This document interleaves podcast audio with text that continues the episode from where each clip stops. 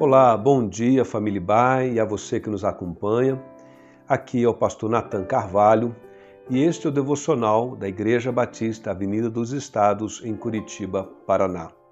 Hoje, segunda-feira, dia 2 de novembro de 2020. Hoje é considerado um feriado por ser o Dia de Finados ou Dia dos Mortos.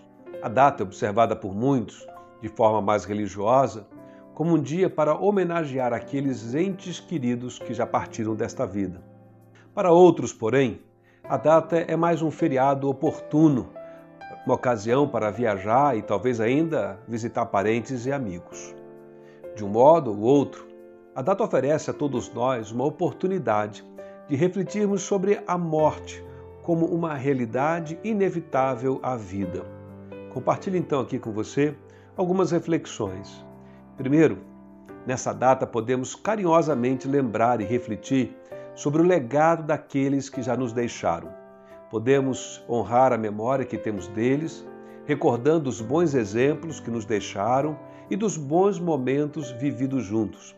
Se, por outro lado, nos vem à mente alguém cujo exemplo não fora tão bom assim, podemos refletir ainda sobre a importância de cultivarmos uma atitude perdoadora e, dessa forma, nos desligarmos emocionalmente de alguma lembrança amarga que porventura surja. E há aqui um outro ponto para nossa reflexão. A morte finaliza as oportunidades dadas aos vivos para que eles escolham como serão lembrados e ainda qual o lugar de Deus em suas vidas. Em Hebreus, capítulo 9, verso 27, na Bíblia Sagrada, nós lemos: e assim como aos homens está ordenado morrerem uma só vez, vindo depois disto o juízo. Fica claro nesse texto que, se logo após a morte vem o juízo, já não há mais como interferir na vida pós-morte.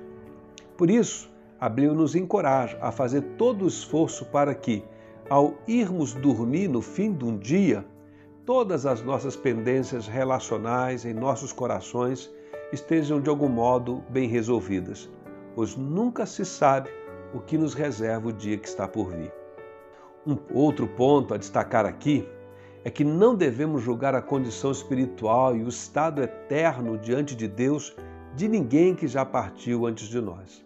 Às vezes, vejo pessoas angustiadas por alguém amado que partiu sem fazer uma pública profissão de fé em Cristo. Naturalmente que nos sentimos mais seguros emocionalmente quando as pessoas declaram sua fé em Cristo diante de nós. Mas, de fato, seria um grande erro ficar pensando sobre a condição espiritual das pessoas que já partiram. Antes, pelo contrário, devemos deixar essa questão sobre os mortos e a sua condição eterna com aquele que de fato tem o assunto em suas mãos o próprio Deus. Uma outra coisa muito importante, então, que podemos fazer nesse dia de finados é voltar a nossa atenção para Jesus e mais uma vez nos apropriarmos da esperança que ele nos traz. Para quem já acolheu a Jesus Cristo em sua vida como Filho de Deus, Salvador e Senhor, o feriado do finado pode oferecer uma ocasião não apenas para lembrar-se dos mortos, mas também daquele que vive e reina eternamente, o Senhor Jesus Cristo. Em 1 Pedro, capítulo 1, verso 3, nós lemos: Bendito seja o Deus e Pai de nosso Senhor Jesus Cristo.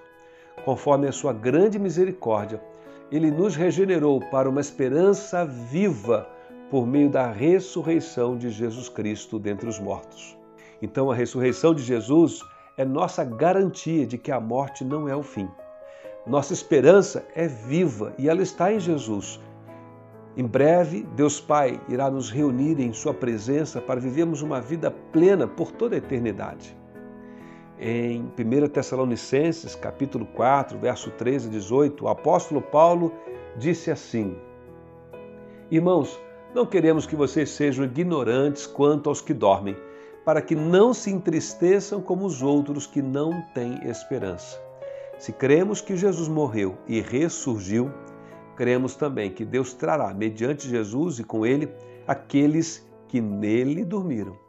Dizemos a vocês, pela palavra do Senhor, que nós, os que estivermos vivos, os que ficarmos até a vinda do Senhor, certamente não precederemos os que dormem, pois, dada a ordem com a voz do arcanjo o ressoar da trombeta de Deus, o próprio Senhor Jesus descerá dos céus e os mortos em Cristo ressuscitarão primeiro. Depois, nós, os que estivermos vivos, seremos arrebatados com Ele nas nuvens para o encontro com o Senhor nos ares.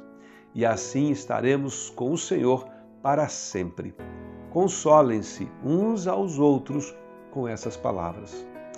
Convido você a ficarmos então com as palavras do apóstolo Pedro e do apóstolo Paulo nos textos que lemos.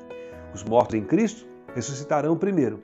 Aqueles que estiverem vivos serão transformados em um piscar de olhos e assim estaremos com o Senhor para sempre. Que Deus te abençoe e te console da saudade dos que partiram, se você sente isso hoje. E que sejamos todos nós mensageiros da esperança viva em Cristo, entre aqueles próximos de nós que ainda estão vivos. Que Deus abençoe esta segunda-feira.